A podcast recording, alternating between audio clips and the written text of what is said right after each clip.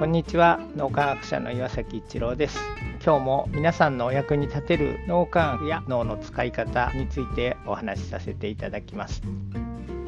今でこそ感謝が大切とかいうことを言っていますが実は僕は感謝ができない人でした。それがどんな風に感謝ができるようになったかっていうのを今日ちょっとその背景を暴露しようかなと思います。昔は感謝とかできるかみたいに思ってました。それはうちの父が家庭内暴力で出刃包丁振り回してたので別にこちらから望んでそういうところに生まれたわけじゃないみたいに思ってたのでそう簡単に感謝できるかみたいに思ってたんですが脳科学の研究究論文をいろいろ読み込んでいくと感謝って非常に大事だ。特に脳を活性化するとか効果があるっていう、まあ、知識の方ですね。それを学んでいって感謝大事だなっていう気持ちがだんだん芽えてきて、まあ、稲森さんも感謝大切だっていうことを言われてますし大体成功者の皆さん感謝大事だよって言われてる。でどうも脳科学の知識と付き合わせると感謝の気持ち持つことで脳が活性化するんだなっていう気持ちにだんだんなってきてで実際に感謝をしてみるとなかなかやっぱりできないんですよね。またいろいろ研究論文を読み込んでいくと恩恵的感謝と普遍的感謝があるっていう論文が見つかってきてそうか僕がやろうとしてたのは恩恵的感謝だからなんかいいことがないと感謝できないっていう風になってたんだなと思って稲森さんの言葉をよく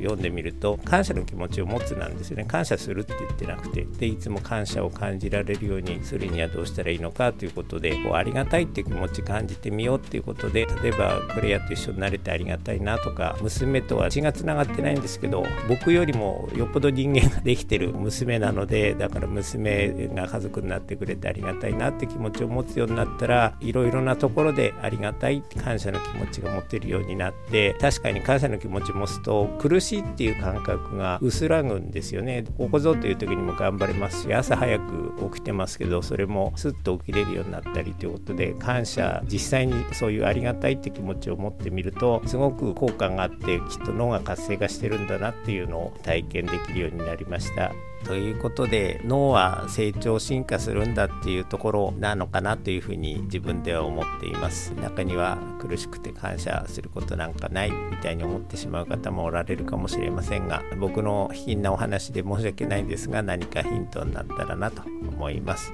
今日もありがとうございました。この3分脳磨き気に入られた方はメルマガでも脳磨きのことを発信していますので脳磨きメルマガ検索してみてください。そちらからも脳磨きあるいは最新の脳科学のことを学んでいただくことができます。皆さんのお役に立てると嬉しく思います。今日も素晴らしい一日をお過ごしください。脳科学者の岩崎一郎でした。ありがとうございました。